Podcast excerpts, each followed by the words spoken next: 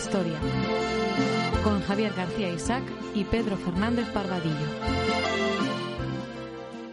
Si Holdeman y Ehrlichman eran realmente los responsables cuando usted más tarde lo descubrió, ¿Por qué no avisó a la policía y exigió que los arrestaran? ¿No es eso una forma de encubrimiento? Tal vez debería haberlo hecho, quizás sí, haber llamado a los federales a mi despacho y decirles, eh, ahí están estos hombres, llevadlos ante el juez, tomadles las huellas y metedlos entre rejas. No es mi forma de actuar. Esos hombres, Holdeman y Erlingman, conocía a sus familias, los conocía desde que eran unos niños. Oh, pero políticamente la presión que tenía yo para que los entregara se hizo insoportable, así que lo hice. En primer lugar corté un brazo y después corté el otro, y no soy un buen carnicero, y yo siempre he mantenido que lo que ellos hacían, lo que hacíamos todos, no era un delito. Oiga, cuando se es presidente, en ocasiones uno tiene que hacer muchas cosas que no siempre son, en el sentido estricto de la palabra, legales, pero uno las hace porque redundan en el interés general de la nación. Espere, solo para ver si lo he entendido bien. ¿Está usted diciendo que en ciertas situaciones el presidente puede decidir que algo conviene a la nación y entonces hacer algo ilegal? Lo que digo es que si el presidente lo hace, es porque no es ilegal. ¿Perdone? Eso es lo que creo. Dios mío.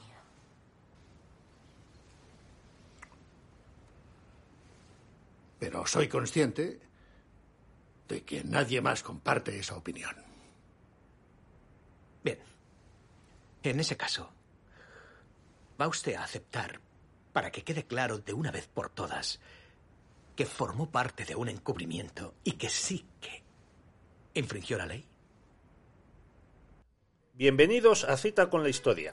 Acabamos de escuchar un fragmento de la película Nixon contra Frost, de Richard Nixon, el expresidente de Estados Unidos, en una entrevista con el periodista Frost grabada en 1977, en la que Nixon reconoció que él estuvo implicado en el caso Watergate y dijo esa frase célebre de lo que el presidente manda no es ilegal una frase que nos gusta repetir mucho, ¿verdad, querido Pepe, cuando te metes en algún lío? Hasta creo que Bart Simpson en un episodio le hacen escribir en, en, la pizarra del colegio, eso, el presidente lo hizo, no es una excusa.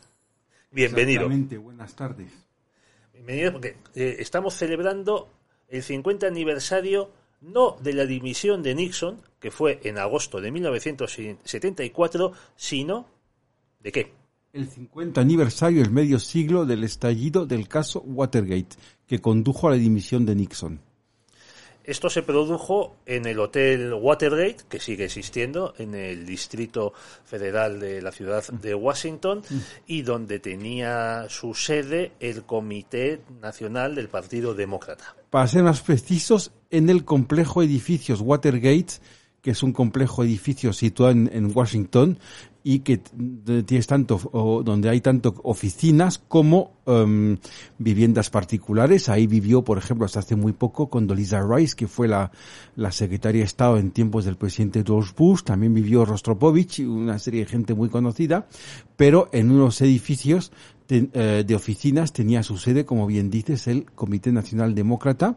No hay que olvidar que estamos en año electoral, 1972, que Nixon intenta renovar su mandato lo que consiguió de una manera abrumadora. Abrumadora frente al, a un candidato demócrata sin uh, un poco torpe que a George McGovern. Solo un poco.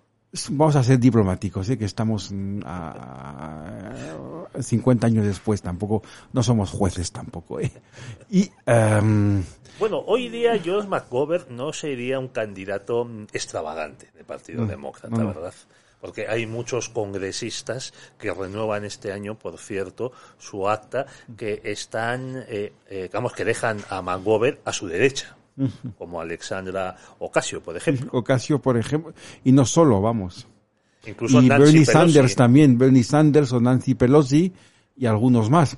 Pero mm, hay que situar en el contexto y eh, por primera vez en 10, 12, años, en 10, 12 años, la derecha norteamericana había recuperado un poquito de terreno cultural.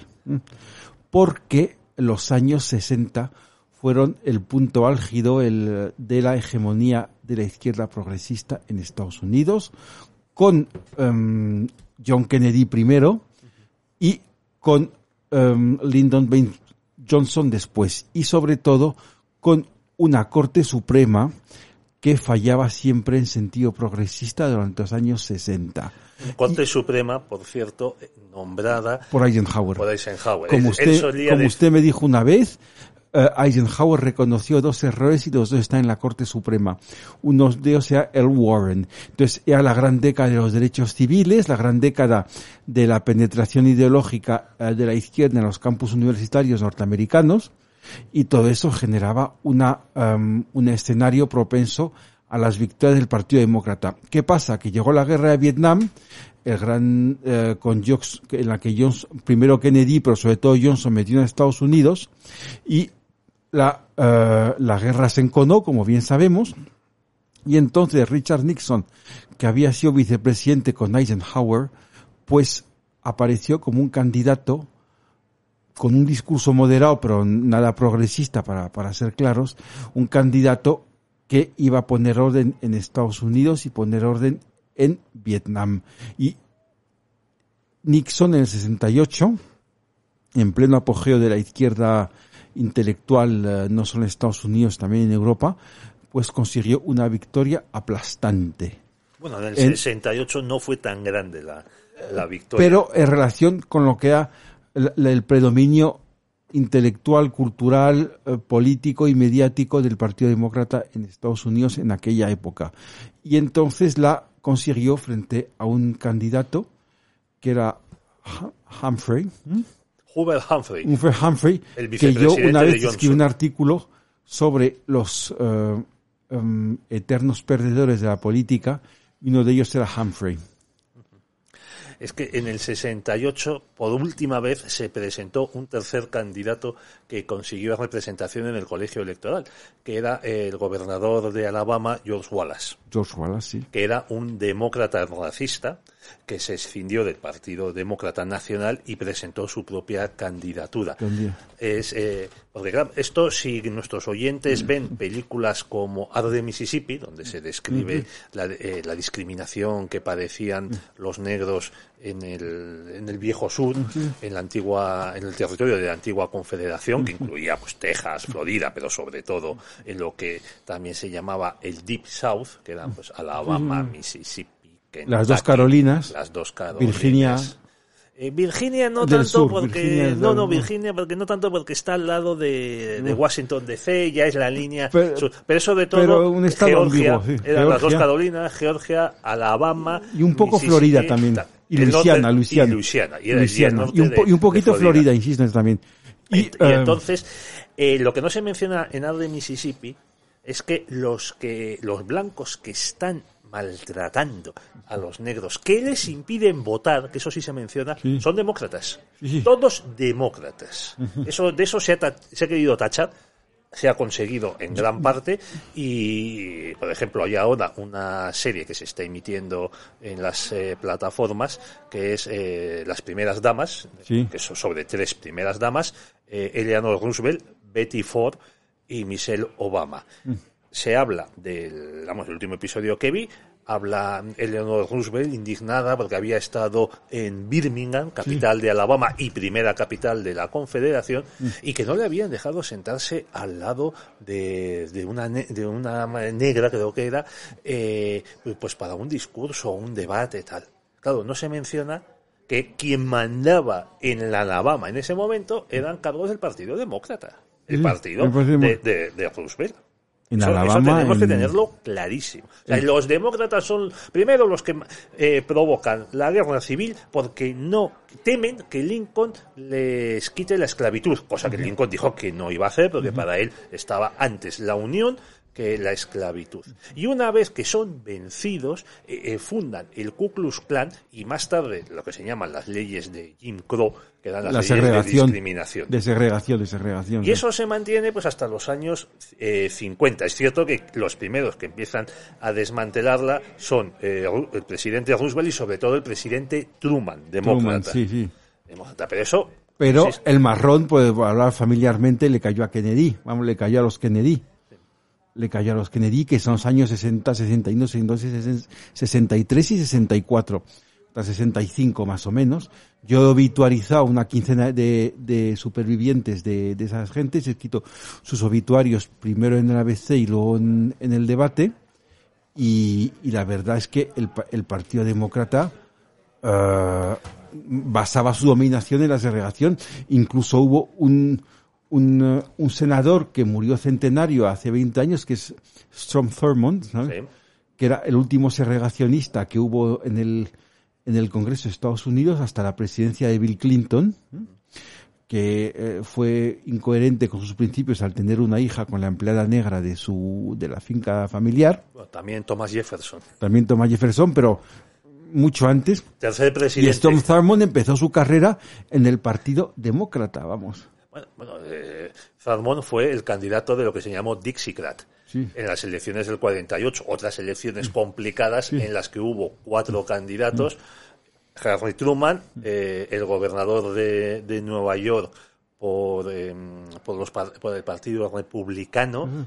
y después este, Thurmond, y luego un candidato progresista apoyado por el Partido Comunista, que fue otro Wallace, Henry Wallace, eh, vicepresidente de Con Roosevelt, Roosevelt, que le cambió en último momento por Truman. Eso es por imposición de los, del aparato del partido, sí, sí. porque se temían que muriese y que dejase a este, que era un perfecto cretino, sí. que era un gran admirador de, de Stalin.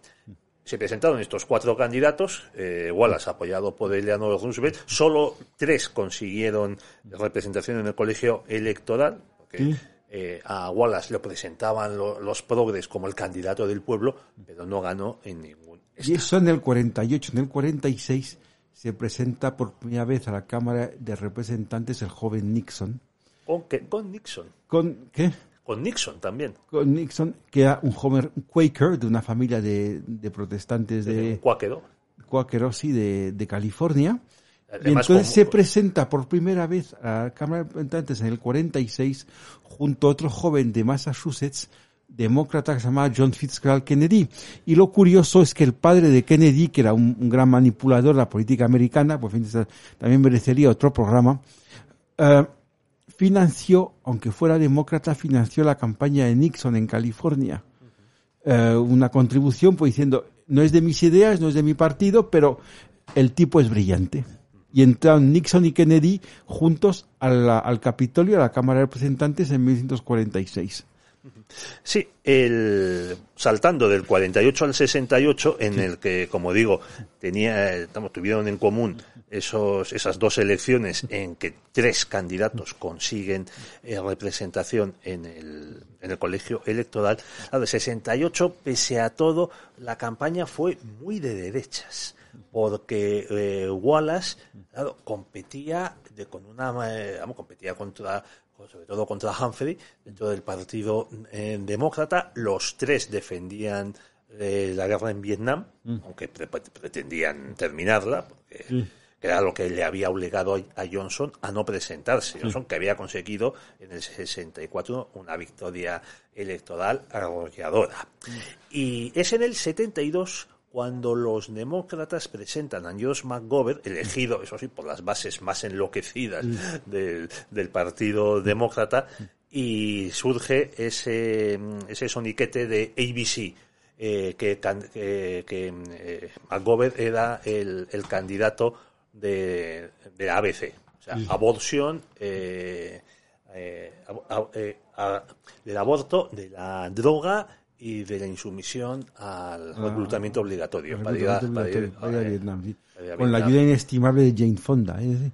de Hanoi Jane, que además. Y, y, lo que yo no soporto, queridos oyentes, es que muchos de los demócratas que estaban en esta campaña de destrucción de la sociedad norteamericana, de, de si o se hace lo que nosotros decimos, o vosotros sois unos fascistas que quieren practicar un genocidio contra el pueblo de Vietnam, muchos de estos habían estado chupando de la administración Kennedy y también al principio de la de Johnson y fueron los que implicaron a Estados Unidos en Vietnam, como el caso de Bobby Kennedy. Por ejemplo, y no olvidemos figuras detestables que murió eh, hace ya dos años y cuyo obituario publica en ABC, como Ramsey Clark, que era el fiscal general de Johnson, o sea, el ministro de Justicia, y que luego eh, pasó el resto de su vida hasta 2020 defendiendo a Milosevic, a Saddam Hussein, eh, a lo mejor de cada casa, vamos. Así es. Y ese es el contexto. Entonces, Nixon en el 72 también se había, había eh, hecho, un- primero, una mm, buena gestión de la economía en su primer mandato. Era la, la- lo- la última etapa, los últimos coletazos de las 30 gloriosas, es decir, de ese crecimiento interrumpido de las democracias occidentales que empezó en la segunda, a- el- a- al final de la Segunda Guerra Mundial. Todavía no se había producido Sí, el el crack petrolífero que fue el, año, 73. eh, fue el año siguiente. 73, eso por una parte, eh, fue el... eh, había hecho en Vietnam, había empezado en Vietnam con una represión muy dura, pero con vistas negociadoras. Primero, aplastó bien al adversario y luego le, De fuerza a negociar. le forzó a negociar. Ahí tiene los bombardeos en Camboya que fueron durísimos. ¿eh? Y luego Es que, perdona, que diría, Nixon llega con el plan de vietnamizar la, la guerra de Vietnam, que me parece una cosa muy lógica, como hemos visto en Afganistán. Oye, si son, querido Pepe, si son, si los afganos y los sus vietnamitas no quieren morir por la independencia de su país, porque vamos a morir los demás. Sea, y eso es lo que pasa en, en Vietnam del Sur. Quiere sustituir el despliegue militar que con Johnson llegó a los casi a los 550.000 soldados.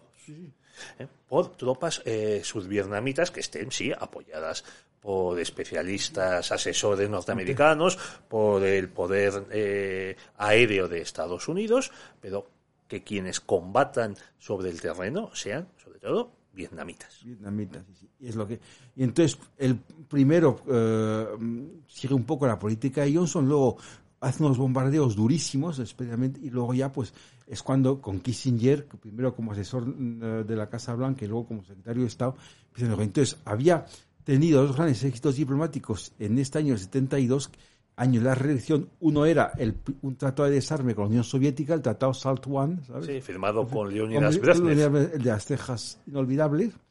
Y luego una, un, un- otro gran jugada diplomática que fue la visita a China y el reconocimiento de China popular y, Y la expulsión de la ONU se- de se- la República China, Taiwán. Taiwán, que es el que Nixon se limitó a reconocer el mundo tal y como era. Entonces, en el año 72 Nixon estaba en lo mejor. Primero, por la buena gestión económica y segundo, por dos éxitos diplomáticos notables, que ya hemos dicho. Y luego, en el peor momento, pues pasó lo que pasó. Pero, eh, claro, tú dices que efectivamente Nixon había conseguido estos triunfos que le daban mucha popularidad, pero la izquierda mediática estaba que se tiraba de los pelos. Aunque a Nixon le detestaban desde finales de los años 40 con el asunto de Hiss, que fue un- El, el agente era... eh, En el- en el en Departamento de Estado. Un, un alto agente eh, Soviético. soviético en el departamento, Alger Hiss, vamos, sí. Y entonces eh, Nixon, que también fue un poco cartista al principio, vamos a decirlo, vamos, ¿eh? Eh, pero la Ta- También izquierda- Kennedy ¿eh? era amigo de McCarthy, como aquí nos ha explicado Sí, Fernando. Alonso Barahona. y, y como y como que el senador Joseph McCarthy era un católico practicante, ¿eh? todo lo borracho que se quisiera, pero Bueno, católico esos son pequeños defectos. Y mm, Un irlandés que no bebe es sospechoso. sospechoso, sí. Pero Nixon había sido muy hábil porque Nixon perdió las elecciones contra Kennedy de aquella manera, ya lo comentamos en otro programa, y luego al año siguiente, a los dos años de presentarse, de perder contra Kennedy, se presenta a las elecciones de gobernador de California y también, las, estado, y, sí. y también las pierde. Y, en- y el tipo, muy hábil, se retira de la política durante seis años para Se no dedica- quemarse se dedica a la a abogacía viajar y a, la- y a dar conferencias. Y, a la- y viene a España. y viene a España. Y ve a Franco. Y ve a Franco. En Barcelona. En Barcelona, sí, sí. Y, viaja por medio mundo. Y sobre todo da conferencias y se gana la vida como abogado en Nueva York. Además, y entonces él tuvo la habilidad de retirarse de la política para no carbonizarse, para no quemarse. Sí, Y, y luego ese- ya en el 68 senador- hizo la vuelta triunfal. el senador eh, Goldwater, que es el senador por Arizona, que se enfrenta a Johnson en el 64, quedó destrozado. Es cierto que mantuvo su escaño durante mucho tiempo, incluso intervino en el asunto Watergate. Nixon le pidió consejo sobre si podría triunfar el impeachment en el Senado y Goldwater le dijo que se olvidase, que, que todo lo más podría tener como mucho 10 o 12 eh, senadores en contra de- de- de- del voto favorable al impeachment. Y demás. pero eh, Goldwater ganó en cuatro o cinco estados precisamente del sur, que le votaron, votaron a un candidato republicano por su defensa de los valores eh, morales. Y es cierto que Nixon era muy hábil y los ocho años que él estuvo como pre- vicepresidente de Eisenhower también viajó mucho por porque Eisenhower no una feria viajar. en Moscú con Khrushchev, donde vendió una feria eh, comercial, donde l- Dante Khrushchev le vendió las virtudes de los productos norteamericanos, una lavadora, por ejemplo. Es decir, es, es, eh, y luego también Nixon, hay que decirlo todo, recibió a Fidel Castro en, en Estados Unidos como vicepresidente en febrero de 1959, porque al principio a, a Estados Unidos no le parecía tan mal el triunfo de Castro, como a mucha gente. No, no, incluso hubo un corresponsal del, del New York Times. Herbert Matthews, puede ser un, un perfecto cretino como... Efectivamente, que presentaba a, a, a Fidel y a sus barbudos, pues como unos jóvenes nacionalistas que querían limpiar Cuba de la corrupción y de la mafia de Batista. Bueno, bueno, pues decía que eh, Nixon, en esos ocho años como vicepresidente y luego los que tú has mencionado, construye una red de apoyos dentro del Partido Republicano, porque iba a todas las fiestas, a todas las convocatorias, a todos los actos de recaudación de fondos que le pedían pues, los gobernadores, los senadores, los, representantes. Y entonces, en el 68 decide presentarse a la, a reelección, a la elección, perdón, que gana. En el 72 llega la reelección y una pregunta, ¿por qué si estaba todo tan claro se produce el Watergate? Que consistió en mandar a unos individuos que entrasen en las oficinas del Partido Demócrata a pinchar los teléfonos. Esa es la gran pregunta y creo que un inicio de respuesta puede ser que Nixon estaba tan, tan seguro de sí mismo, tan, tan, tan, tan embriagado de poder, Nixon y su entorno, los Hartman y los Seligman y, to- y El todas esas el propio Kissinger, que se creían impunes y dijo, pues bueno, por, por, por una cosilla así no, no, no va a pasar nada. ¿Qué pasa? Que toparon con dos con el Washington Post. Bueno, también recordemos que, que Johnson también las había hecho gordas. Sí. Se le acusa de que en la, en la campaña del 68, como sabía que Nixon estaba haciendo maniobras, contactos con el gobierno de Vietnam del Sur a través de una ciudadana china, viuda de un general eh, que iba a la embajada de, de Vietnam del Sur, el FBI había pinchado, el FBI de Edgar Hoover había pinchado los teléfonos de las oficinas de Nixon y se enteraron del, del asunto. Que Johnson intervino en la campaña electoral cuatro o cinco días antes, la típica sorpresa de octubre, diciendo que había eh, dado había dado orden de comenzar unas conversaciones de paz con el gobierno comunista de, de Vietnam del Norte. Pero claro, Johnson no podía hacer público que Nixon estaba en contacto con el gobierno de Vietnam del Sur, al que, se, al que le había pedido que, que rechazase el plan de Johnson porque con él en la Casa Blanca conseguirían mejores eh, condiciones, claro, eso sería reconocer que has usado al FBI para pinchar los teléfonos de los eh, de, de- de la otra candidatura como dice Trump, que le hicieron los demócratas a él, en la, la Casa Blanca de Obama. Y, y- y luego, pues, mm, el- lo curioso en este inicio, el Watergate, es como eh, Nixon y su equipo, porque eh, aquí quien intervino oficialmente fue el comité para la reelección del presidente, se apartan del FBI, del canal oficial, y, y cogen pues a unos aventureros, dos de ellos cubanos, exilios cubanos, por cierto, eh, luego un tipo como Gordon Liddy, que también tenía un pasado muy... eh, Siniestro. muy- un- una, una vida animada, vamos a decirlo así. Eh, y luego pues va remontando la trama. Y hay que decir también que quién era el Washington Post. El Washington Post era un, di- en esa época, incluso ahora, aunque un poco menos, en esa época ya era un diario, el diario de la moderación. Eh, No era un diario progresista, no quieres diario decir, como el New progresista. York Times. no no es un diario progresista, hoy lo es bastante más, Y em, Bueno, hoy es propiedad, editora, la hoy, es, edi- hoy es propiedad de Jeff Bezos. De Jeff Eh, Bezos. El, hombre ma- el que dicen que es el hombre más rico del mundo, bueno, depende del año. Del año- con el, el fundador, el de, De Amazon, de Amazon. El que nos da lecciones de que tenemos que luchar contra el cambio climático desde un periódico de papel. ¿Entiendes? Sí.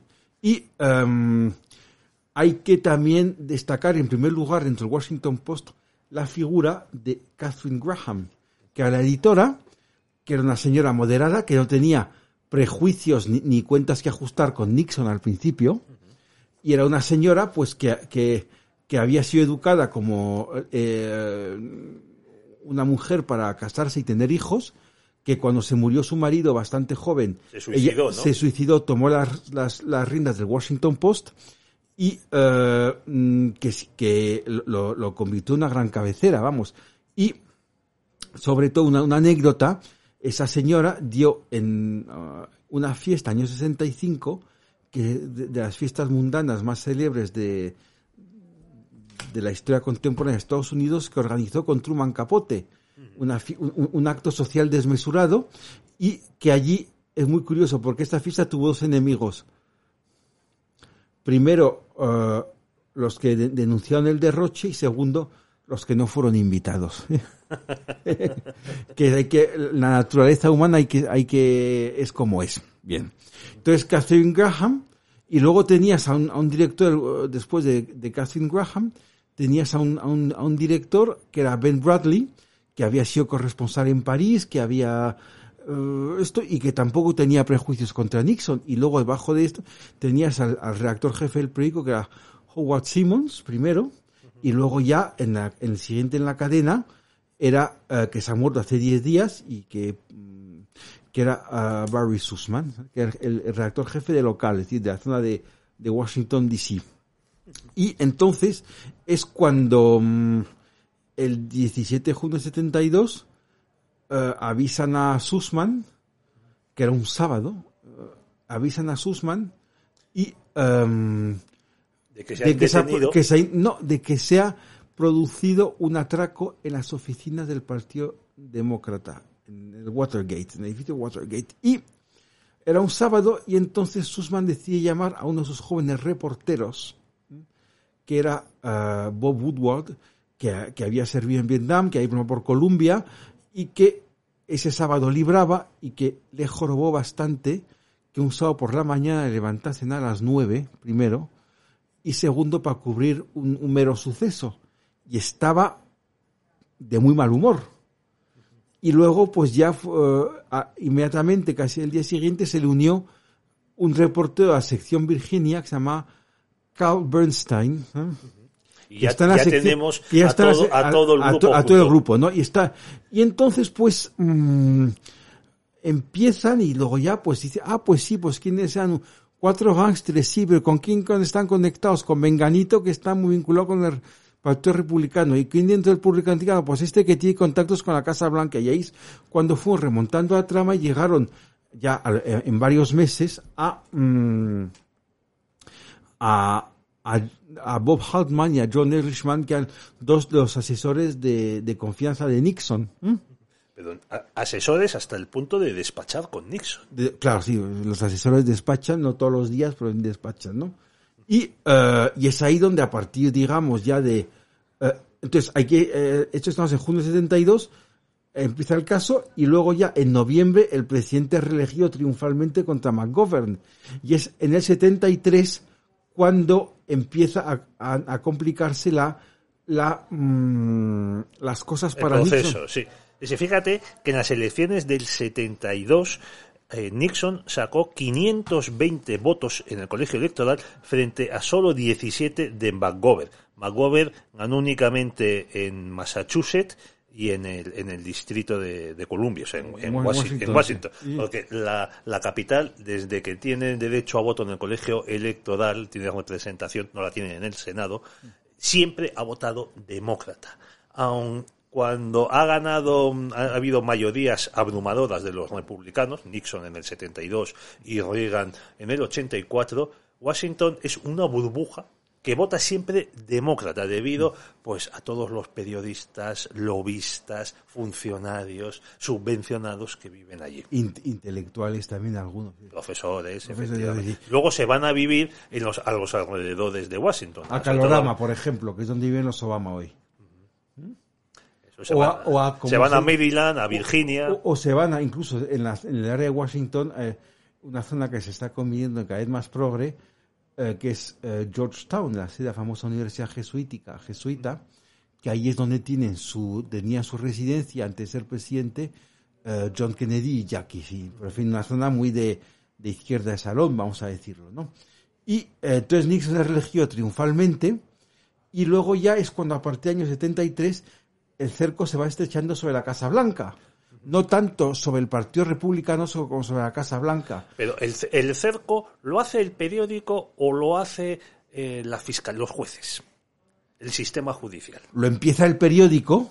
Sí, que además el periódico, perdona, empieza a publicar de reportajes y demás, y como hemos dicho eh, hace unos momentos, no tiene ningún efecto en la reelección de Nixon. Ninguno, claro porque uh, Nixon está en su y primero parecía una pequeña investigación local es decir, que es en junio y la elección era en noviembre, o sea que, y, entre, y entre, el, el entre junio y noviembre están las vacaciones de verano, ¿no? Fíjate. Donde la gente se amuerma un poquito, ¿no? Más, y sobre todo hace 50 años. Hace 50 años, Pero fíjate que eh, Nixon sacó un 60% del, del, voto popular frente a un 37 de Vancouver.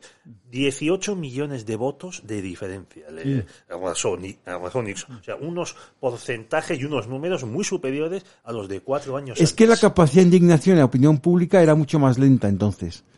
Eso por una parte. Y luego ya, pues eso sí, pero uh, Nixon toma posición en el 73 y en el 73 es cuando se empieza a estrecharse el cerco, no solo por las continuas revelaciones del Washington Post, sino también por, uh, uh, porque hubo una querella por la acción del juez John Sirica, que era un juez de distrito de Washington, sino, mm, pero que tenía ya 70 años en Estados Unidos los jueces no se jubilan, hay jueces nagenarios todavía, o, se jubilan cuando les dé la gana, pero no hay ninguna, digamos, edad, administrativa de, jubilación.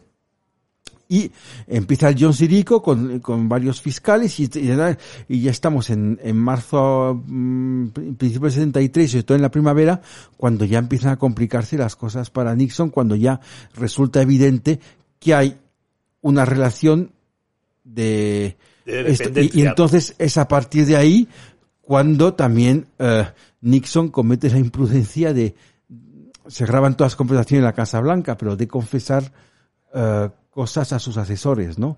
Entonces Nixon no está implicado. Yo, yo oye, ordeno a estos cuatro rufianes que el 17 de junio, no, primero ya sabía un, un primer, un primer, uh, un primer um, um, atraco, un, un primera uh, ¿cómo se dice? Como, eh, una primera intromisión en las oficinas demócratas en mayo, es decir, que hay una.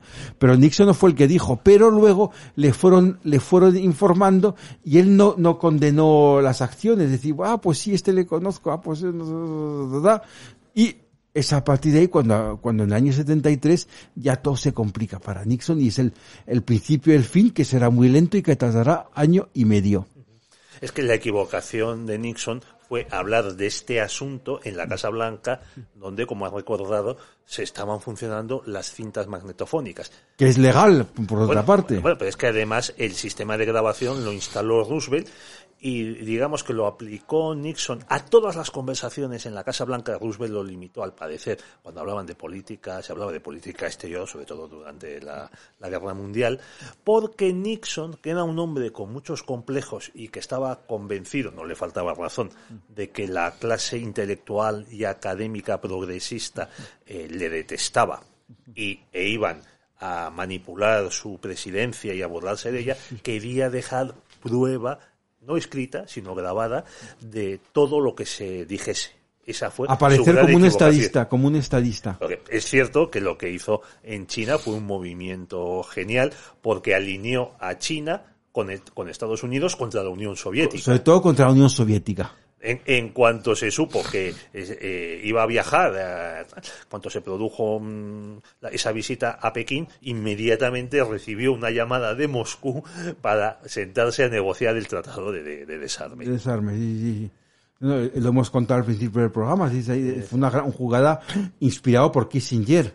Y no olvides, con tu Bueno, Kissinger dice que no, que era Nixon el que tenía la idea desde el principio y que él la desarrolló. que él la diseñó, digamos, la, la, la idea original de Nixon, pues luego la diseñó Kissinger. No olvide que cuando eh, en la famosa foto con Mao, el que eh, el que aparece es Ni- Kissinger con, junto con Nixon, que el secretario de Estado que era William Rogers le dijeron que se quedara fuera, que fue un- una humillación pública brutal. Nixon entonces era, perdón, Kennedy era, Kissinger. perdón, Kissinger era entonces Asesor presidencial. Era, eh, Presidente del Consejo Nacional de Seguridad. Exactamente, presidente del Consejo de Seguridad Nacional, uno de los organismos de la presidencia imperial que funda Truman junto, Truman. junto con la Junta de Jefes de Estado Mayor, la Agencia de Seguridad Nacional y la oficina presupuestaria de la Casa Blanca también. y, y el gabinete, el, gabinete de la Casa Blanca, y luego Y la una, CIA, un Truman esa funda es, la CIA. una institución que ha dado mucho que hablar, sobre todo por sus fallos, que es la CIA. la CIA, porque eh, mm, eso, hab- habrá un inciso, la presidencia de Truman eh, es menos carismática que la de Kennedy, pero ha tomado, un- tomó unas decisiones que diseñaron la política de Estados Unidos durante décadas. ¿eh?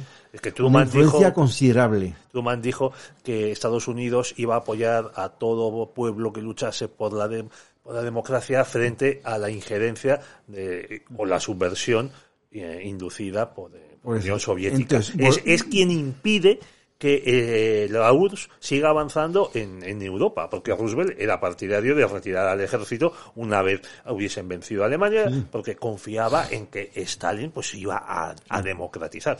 Y los británicos, como se vio en la guerra civil griega y también en Palestina, es que ya no tenían músculo para seguir con su, su imperio.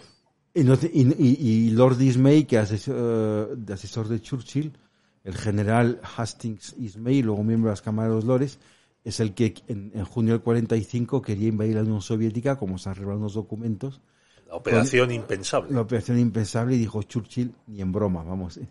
Y en fin, volviendo a lo Watergate, que es lo que nos ocupa, y em, es cuando se va, eh, se va eh, el Washington Post con la ayuda de la justicia y luego ya pues con la, la investigación judicial se va, ¿eh? y luego también es cuando surgen también em, expresiones que han quedado, que han quedado que hoy se siguen utilizando. Pienso principalmente en Garganta Profunda, que era el nombre que recibió la fuente del FBI y que...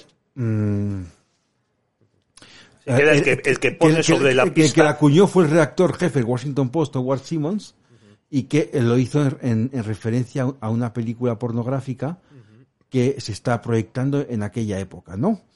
Y eh, entonces, pues eh, aquí ya llegamos, eh, eh, ya se, como hemos dicho, se complica para Nixon todo en 1973 y se es año 74 que se convierte en un infierno para Nixon.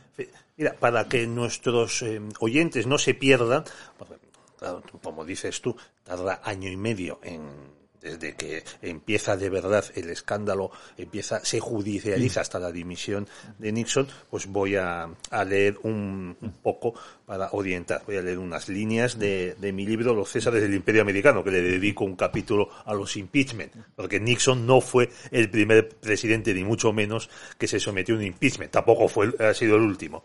En febrero de 1973, el Senado, con mayoría demócrata, esto es muy importante, ¿verdad, Pepe? Votó la constitución de un comité de investigación. Y en mayo, el fiscal general, ministro de Justicia, Elliot Richardson, designó un fiscal especial para el caso. Los fiscales Cox. especiales nos suenan de los casos para Levinsky. que- Levinsky y también para investigar la supuesta trama rusa que había puesto a Donald Trump en la Casa Blanca. En julio del 73, por una declaración de uno de los testigos convocados al comité del Senado, todavía no a los tribunales, se supo que en el despacho oval existía un sistema de grabación colocado por Nixon. Las reclamaciones de las cintas y las triquiñuelas de la Casa Blanca para no entregarlas ocuparon los meses siguientes. En julio, uno de los asesores de Nixon, Pat Buchanan, que luego fue candidato Y presidencial, que todavía vive. Y muy inteligente. Tiene, un, tiene un blog sobre política norteamericana muy aconsejable. Bueno, Buchanan aconsejó a Nixon que quemara todas las cintas, salvo las relacionadas con la política exterior. Claro, todavía no se las habían pedido, no eran una prueba y se podían destruir. El 20 de octubre, el presidente perpetró la que se llamó la masacre del sábado noche. Los americanos, la verdad, con sus títulos cinematográficos, Garganta Profunda y Masacre del sábado noche. En ella ordenó al fiscal general que destituyese al fiscal especial. Para no hacerlo, Richardson dimitió, igual que su ayudante. Ya el tercero en la jerarquía de la oficina cumplió la orden presidencial. Este terremoto provocó que la Cámara de Representantes, también con mayoría demócrata, iniciara los trámites para un proceso de destitución de, del 37 presidente. Y entonces hay una cosa, un movimiento muy interesante, que es que eh, Nixon, que sabía muy bien manejar el poder y confía mucho en, Kissinger, pues también puso al principal enemigo de Kissinger en el, en el Pentágono, que era Melvin Laird, Bomb, como llamaban sus amigos. Eh, Melvin Laird, en el año 63, deja el Pentágono en plena guerra de Vietnam y vuelve a la Casa Blanca como asesor especial. Es decir, hasta qué punto Nixon estaba ya um, preparando la salida. En la defensiva, vamos. Porque que, a un señor que es jefe del Pentágono baje de rango y vuelva al, al, corazón de la Casa Blanca, justo cuando Kissinger se va al Departamento de Estado, es un movimiento interesante. Y luego, como, como usted recordaba, octubre, eh, también en octubre se produce la guerra del Kipur, y es cuando Nixon intenta aparecer como un estadista para desviar la atención sobre Watergate, ¿no? En la guerra del Kipur. Pero, como insisto, eh, es a partir de 74 cuando se empieza de verdad los problemas para Nixon y la puntilla viene a... Y entonces él intenta otra vez desviar la atención con una gira por Oriente Medio en junio de 74, donde va tanto a Israel como a Egipto, se reúne con Sadat e intenta de nuevo proyectar una imagen de gran estadista. Pero para esa época eh, ya estaban, eh, se había estrechado el cerco sobre las cintas, que estaban amputadas de 18 minutos, por cierto, y, y entonces estamos en junio, intenta desviar la atención, como he dicho, con este viaje a Oriente Medio, y uh, ya la puntilla viene cuando la Corte Suprema en julio 74 ordena, ordena a, a la Casa Blanca entregar la las grabaciones, ¿no? Dice la Corte Suprema en un fallo muy importante que no existe privilegio ejecutivo uh, o digamos discrecionalidad, ahí lo llaman mm, executive privilege, para no entregar las uh, las cintas. Y entonces a partir de ahí se, se, se desencadena, se, se, precipita todo y entonces hay, hay que que entre la Corte Suprema, para que veas, se vea la diferencia entre Estados Unidos y España, un juez que había nombrado por uh, siendo, que nombrado por Nixon, que a William Rehnquist, que luego presidió la Corte Suprema, se, abstiene. pero otros dos nombrados por Nixon votan a favor de, de la entrega, es decir que no, es que, que, votaron... es que pusieron interés nacional por encima de la fidelidad personal, vamos. Sí, igual, y eso por una parte. Entonces ya y, cuando... y, igual que los Cándido Conde Pumpido en el Tribunal Constitucional, porque en esta votación que dices del Supremo eh, la Casa Blanca perdió 8 a 0. 8 a 0. y eso que Rehnquist se abstuvo, vamos, eh. Rehnquist se abstuvo y nombrado por Nixon, eh. Y um, eh, Rehnquist se abstiene y entonces a partir de ahí la Casa Blanca no le queda más remedio que entregar las cintas, estamos el 24 de julio del 74 y um, y pues se, eh, es cuando ya van los los jefes de las minorías republicanas Senado y, y eso, a la Casa dice, usted no tiene apoyo, no nos queda más remedio que iniciar el procedimiento, que acelerar el procedimiento del impeachment. Entonces ya son dos semanas, dos semanas um, de agonía, de agonía, perfectamente contadas por uh, Woodward y, y, Bernstein. en los días finales, que es el segundo libro que aparece, que publican después de Todos Hombres del Presidente. Y luego ya pues había que elegir el momento y fue el, el 8 de agosto del 74 por la noche. Permíteme aquí que también vuelva a situar a nuestros oyentes. El 30 de julio del 74, 25 meses después de la detención de los ladrones en el Watergate, el Comité Judicial concluyó la investigación contra Nixon. Tres cargos. Abuso de los poderes presidenciales, desprecio al Congreso y obstrucción a la justicia, que en Estados Unidos es un delito muy serio. En cambio, se rechazaron las acusaciones referidas al fraude fiscal y al enriquecimiento por parte de Nixon, y también a sus instrucciones de bombardear Camboya. La apertura para el debate del, impeachment, que es lo que decía, se fijó el 19 de agosto. Lo importante, o sea, puede, eh, el impeachment podía triunfar porque los republicanos estaban en minoría en la Cámara. Tenían 192 frente a 242 demócratas. Y en el Senado eran 42 frente a 56. El impeachment, que es un juicio político que busca expulsar al funcionario, al cargo político, diríamos Ah, aquí, la Casa Blanca, sí. no solo afecta al presidente, también puede juzgar al vicepresidente y a, secretario de Estado, sí. eh, a los altos cargos de, de- de la rama ejecutiva y también la primera vez se- que se usa, que es a principios del siglo XIX por Thomas Jefferson, contra jueces de la Corte Suprema. Es decir, el Poder Legislativo juzga y expulsa de la función a funcionarios a los que se considera que son un peligro. No quiere decir que los juzgue, simplemente los retira.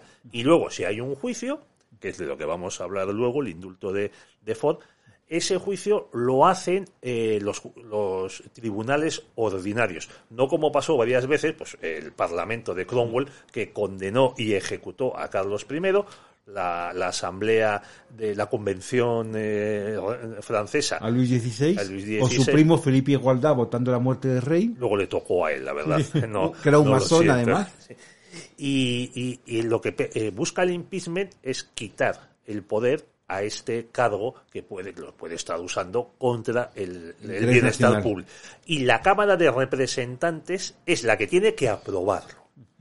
Y luego es el Senado el que por mayoría cualificada también tiene que, tiene que eh, escuchar el debate eh, a favor, en contra y votar. Votar. Es un ejemplo de los checks and balances de, de Estados Pero Unidos. aquí en el caso de Nixon se quedó el comité judicial de la Cámara, es decir, no, no, no fue al pleno, no fue al pleno. Porque Nixon dimite antes. Dimite antes, sí, sí. Es el primer caso de presidente que dimite. El, el sucesor de Lincoln, que llevaba en su fórmula como vicepresidente, Andrew Johnson, también estuvo a punto de ser destituido como, como presidente. Faltó un voto en el, en el Senado. Y eso. Y entonces, pues eh, yo creo mm, que mm, es un caso del que hay que sacar varias conclusiones. Bueno, nos queda por, por contar, querido, querido Pepe, lo que pasa, que es un asunto muy importante, crucial, en mi opinión, que en octubre del 73, eh, Spiro Agnew, ah, el vicepresidente Sí, de, de Nixon, que era gobernador de, de Maryland, de familia de origen griego, había dimitido por corrupción. Por corrupción, sí. Y le nombran eh, para sustituirle a un, a un representante insípido, que era Gerald Ford, que había formado, que había tenido un buen servicio, una hoja de servicios como- notable como durante la diputado Segunda- federal. durante la Segunda Guerra Mundial, que luego había sido un representante más bien discreto, salvo por un hecho, que había formado parte de la Comisión Warren sobre el asesinato de Kennedy. Bueno, era un, era un Y entonces- personaje que estaba metido, vamos a decir, todos los pasillos del poder. Todos parecían poder, pero no una figura carismática. No, era- era- probablemente por eso lo escogió Nixon. Por eso eh, Nixon, Ta- También es cierto porque eh, llevaba muchos años en el legislativo y sabía moverse en, en Washington. un Washington insider, que se dice allí. Y Y Ford es muy importante, por lo que ya hemos mencionado, concede el indulto a Nixon, porque Nixon podía Hombre, haberse primero, don Pedro, está a un el juicio. famoso discurso de dimisión y la famosa salida a Casa Blanca en helicóptero. en agosto donde del 74. Nix- en- donde Nixon- cuando Nixon, porque ha- hay un detalle técnico, que es que Nixon dimite el 8 de agosto, pero con efecto, es decir, que Nixon sale de la Casa Blanca como presidente por unas horas, porque eh, el traspaso oficial del poder a Ford es a medianoche, hora de Washington, es decir, que él, él despega de Washington y todavía es presidente en ejercicio de Estados Unidos, eso es un detalle. Pero luego, Por y eso luego va en el sube helicóptero el oficial. el helicóptero oficial, que es el Marine One, ¿sabes?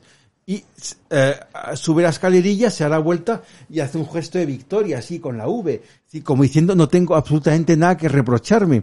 Y luego también está la dimisión con la familia, el discurso de eso, donde la familia hay que recordar un parentesco, que su hija eh, Julie se había casado con el nieto Eisenhower, David, ¿eh? Sí. Entonces está ahí todo, todo el, todo, todo el republicanismo norteamericano, por decir de alguna forma, ¿no? Bueno, esa boda llevó a la, a la composición de una canción de Hijo Afortunado, Fortunate Son, que era una especie de reproche a, a este chico, al, al nieto de Eisenhower, porque no iba a ir a la guerra de Vietnam. Sí. Hombre, se- se- él, él, eh, se casa de marino, ¿eh? Él se casa, de- vestió, él hizo su servicio militar, se casa de marino, ¿eh? Se casa no marino y, y luego se conocieron como niños en la segunda toma de posesión de Eisenhower y Nixon, ¿eh? Se no se conocieron, sí. Pero y entonces esa famosa salida a Casa Blanca y entonces Nixon se vuelve a su casa de, de a su California. finca, se llama la Casa Pacífica, que está al borde del Pacífico, eh, en español, porque es en California, pues una, un, un estado muy hispano, y, y- y está ahí eh, ya como expresidente de Estados Unidos, pero no libre de, pers- de mm, persecuciones de, de investigación judicial, vamos. Y es cuando 20 días después, aprovechando eh, que, eh, que el verano la gente está un poco despistada, Ford le concede el indulto en una decisión muy polémica. Una- y que sin duda le costó, influyó en la votación de las elecciones de mitad de mandato de noviembre del de 74. 74, porque ya otras consecuencias de Watergate es que consigue eh, relanzar el Partido Demócrata. Bueno, aunque en las elecciones del 76, en las que Ford primero tiene que disputar la candidatura republicana A Reagan. a Reagan, gobernador De de, de California. Y las gana por poco, pese a ser presidente en ejercicio, en las elecciones de noviembre del 76 eh, podía haber ganado con muy poquito. Es decir, de haber obtenido las victorias en Hawái, en Ohio y en algún otro estado, habría conseguido la reelección. Porque Ford no fue un mal presidente, pese a todo, a diferencia de Carter, que fue nefasto. Y fue nefasto, eso es verdad. Y vi- vino a España a ver a Franco Ford también, el tercer presidente de Estados Unidos que venía a España en, en 15 años. ¿eh?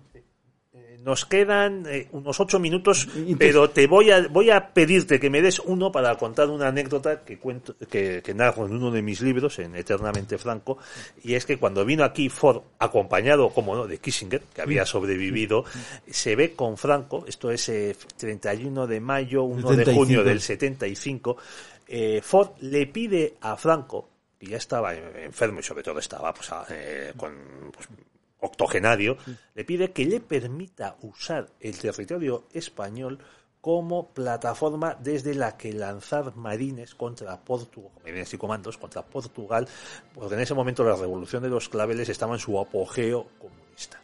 Y Franco se niega.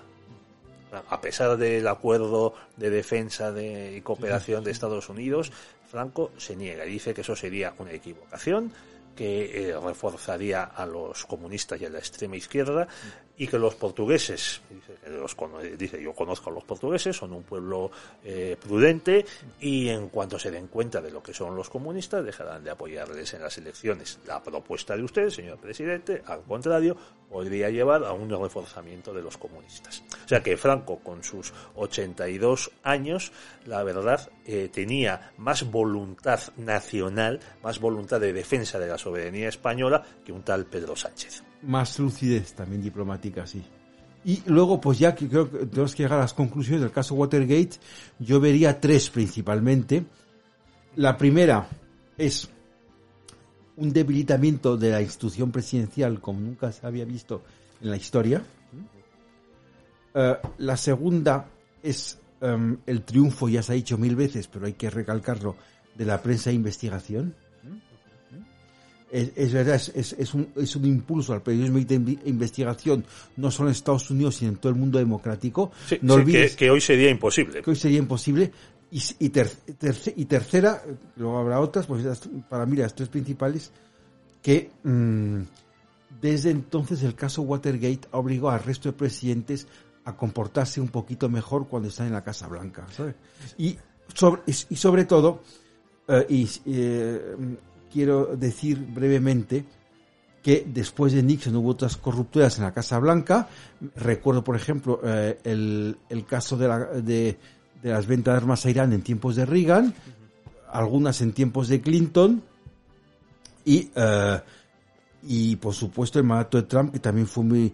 eh, muy y luego, sobre todo, que eh, se han lanzado dos impeachments, uno contra Clinton por el caso Levinsky y otro contra Trump por, por la, supuesta injerencia rusa, pero que ninguno ha triunfado. Es decir, que el, eh, el impeachment contra el presidente, porque como usted ha recordado, puede estar dirigido contra los altos cargos, el impeachment contra el presidente de momento no ha triunfado en Estados Unidos en 240 años de historia. Sí, ninguno de los 45 presidentes ha sido eh, sometido a un impeachment victorioso, ha tenido que dejar, ha sido destituido por el legislativo. Aquí se ve que el sistema presidencial de Estados Unidos no lo es tanto porque el legislativo puede expulsar al presidente de la Casa Blanca. Sin embargo, el presidente no puede disolver el legislativo, convocar Tiene el derecho de veto, pero en fin. Y que puede ser superado. Superado por, dos tercios, por dos tercios, sí. Pues eh, quiero leer para acabar una cita de Gerald Ford como jefe de la minoría republicana en la Cámara de Representantes en el 70. Es decir, cuando ya estaba Nixon en la Casa Blanca y no era improbable que él llegase a ser Ford, llegase a ser vicepresidente. Dice Ford, que es una conducta merecedora de impeachment. La única respuesta sincera es que una conducta merecedora de impeachment es cualquier cosa que la mayoría de la Cámara de Representantes considera que lo es en un momento dado de la historia. Es decir, en los impeachment, la verdad, dependen del, equilibrio del juego entre los dos partidos. Si en una político, sí. en, la, en la presidencia, en la Casa Blanca, hay un presidente de un partido y el otro partido domina la Cámara de Representantes con la mayoría suficiente, puede lanzar un impeachment contra el presidente, siquiera para desprestigiarle, que ha sido el caso de Clinton y sobre todo de Donald Trump. Truman estuvo a punto de ser sometido a uno, lo pidió el senador Taft. El senador Taft, de una, gran, de una gran dinastía política norteamericana, por ¿Y sabes cuál fue la excusa? Que había destituido al general MacArthur. Claro, sí. Durante la guerra de que Corea. era un héroe MacArthur. Y, y, si me permite una anécdota, eh, el hijo que MacArthur tuvo con 58 años de edad vive todavía, pero bajo un falso nombre. ¿Por qué bajo un falso nombre? Porque su padre fue un, un, talero en la historia de Estados Unidos.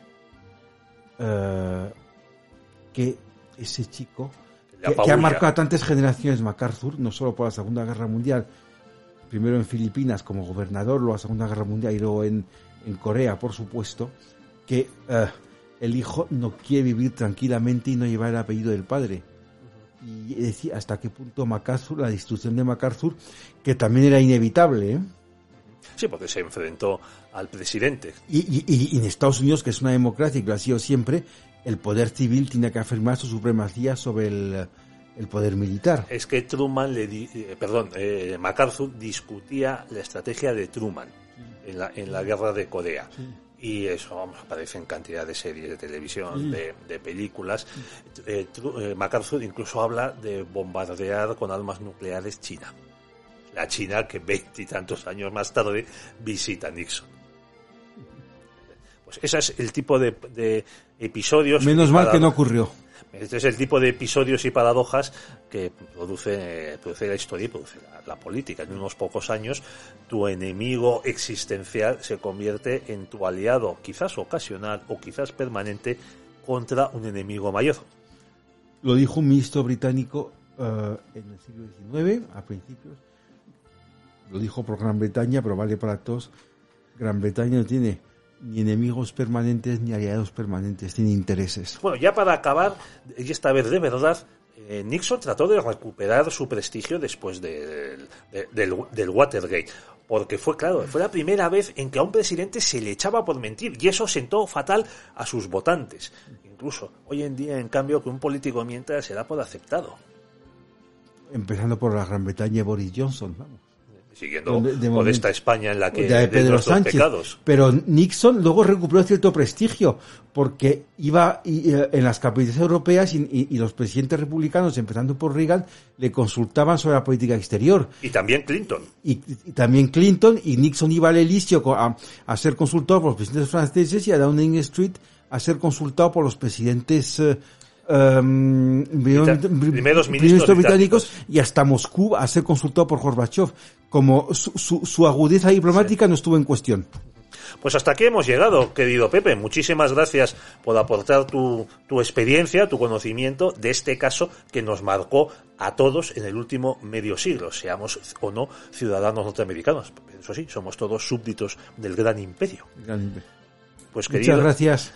Pues queridos oyentes, una semana más con cita con la historia y hasta la semana que viene, si Dios quiere.